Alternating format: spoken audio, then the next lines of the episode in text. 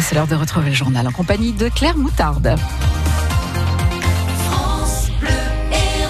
Deux salariés d'un magasin Cora ont été licenciés parce qu'elles ont, elles ont refusé de travailler le dimanche. Oui, des licenciements sans indemnité ni préavis, des salariés qui saisissent les prud'hommes de Saint-Malo en Bretagne. La direction avait décidé d'ouvrir tous les dimanches depuis un an, mais visiblement aucun avenant n'avait été signé sur les contrats de travail. Céline Guettaz a rencontré l'une de ces deux salariés. Christelle a découvert sa lettre de licenciement en revenant de quelques jours de congé et après 18 ans de travail en caisse à la station-service ou à la sans jamais un jour de retard ou un reproche, elle avoue qu'elle ne s'attendait pas à une telle nouvelle. Être jetée comme euh, moins que rien au bout de 18 ans de boîte, alors ça, ça me... Parce que j'ai refusé de travailler un dimanche. Sur ma lettre, c'est bien marqué, insubordination, hein, comme vous voyez, et c'est bien marqué. Au vu de ces éléments, je me vois contraint de vous notifier votre licenciement immédiat pour faute grave. Donc faute grave parce que j'ai pas travaillé un dimanche. Moi, je suis désolée le dimanche, c'est personnel, c'est vie privée. On a autre chose à faire le dimanche. L'hypermarché a décidé d'ouvrir tous les dimanches depuis un an, au rythme de 4 ou 6 dimanches travaillés par an pour chacun de ses salariés, sans qu'ils aient vraiment le choix. François Macaire est juriste à la CFTC en Ille-et-Vilaine. Il soutient le dossier de Christelle et celui d'un autre salarié du magasin devant les prud'hommes. Il n'y a aucune loi qui impose à un salarié de venir travailler le dimanche. Et les salariés ont tout à fait le droit de refuser de travailler un jour qui n'est pas prévu au contrat. Et dans les deux dossiers, le juriste n'a trouvé aucune mention de possibilité de travail le dimanche dans leur contrat de travail. Des tombes vandalisées à Bédarieux, une dizaine saccagées dans le carré protestant du cimetière de Bédarieux, des croix et des plaques commémoratives cassées. Dans la nuit de dimanche à lundi, il a fallu escalader un mur euh, pour pénétrer dans le cimetière. Très choquées, les familles se sont rendues sur place hier. Certaines ont décidé de porter plainte ainsi que la mairie. Les images avaient fait le tour des réseaux sociaux. Une femme transgenre, Julien, Julia, agressée en plein Paris pendant une manifestation des, des Algériens de France, prise à partie par une quinzaine d'hommes insultés et frappés.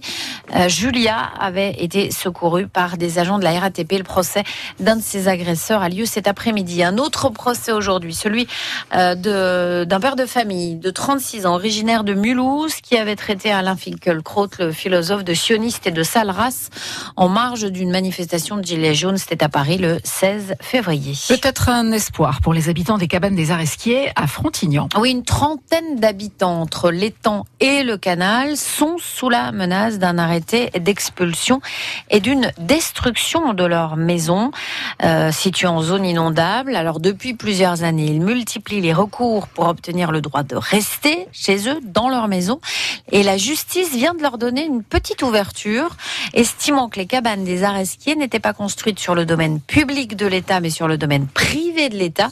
Une nuance très technique qui change tout, Elisabeth Badinier. Oui, car jusque-là, toutes les décisions de justice pour faire partir les habitants des Aresquiers s'appuyaient sur le fait que les maisons étaient construites sur le domaine public.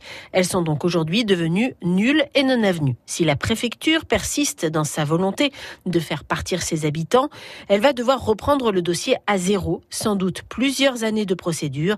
C'est donc déjà un énorme sursis. D'autre part, si à terme la justice se prononce de nouveau pour la destruction des maisons, alors l'État devra indemniser les propriétaires. Jusque-là, rien n'était envisagé. L'arrêté préfectoral prévoyait d'expulser puis de raser les maisons, mais sans aucune compensation financière. Les habitants n'étaient même pas considérés comme les propriétaires de leur maison. Rappelons que la préfecture estime que ces constructions sont en zone inondable, en zone rouge, donc dangereuse.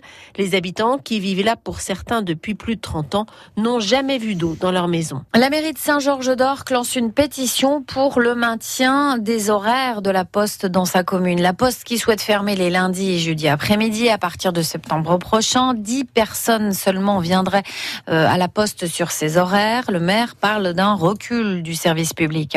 Le Sénat donne son feu vert, c'était cette nuit, euh, pour la taxe GAFA, la taxe sur les géants mondiaux du numérique qui euh, doit faire de la France un des pays pionniers en la matière.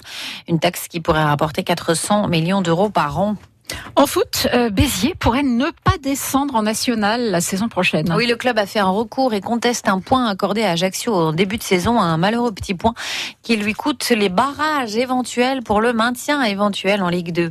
Montpellier accueille ce matin le trophée officiel de la Coupe du Monde féminine de foot à moins de trois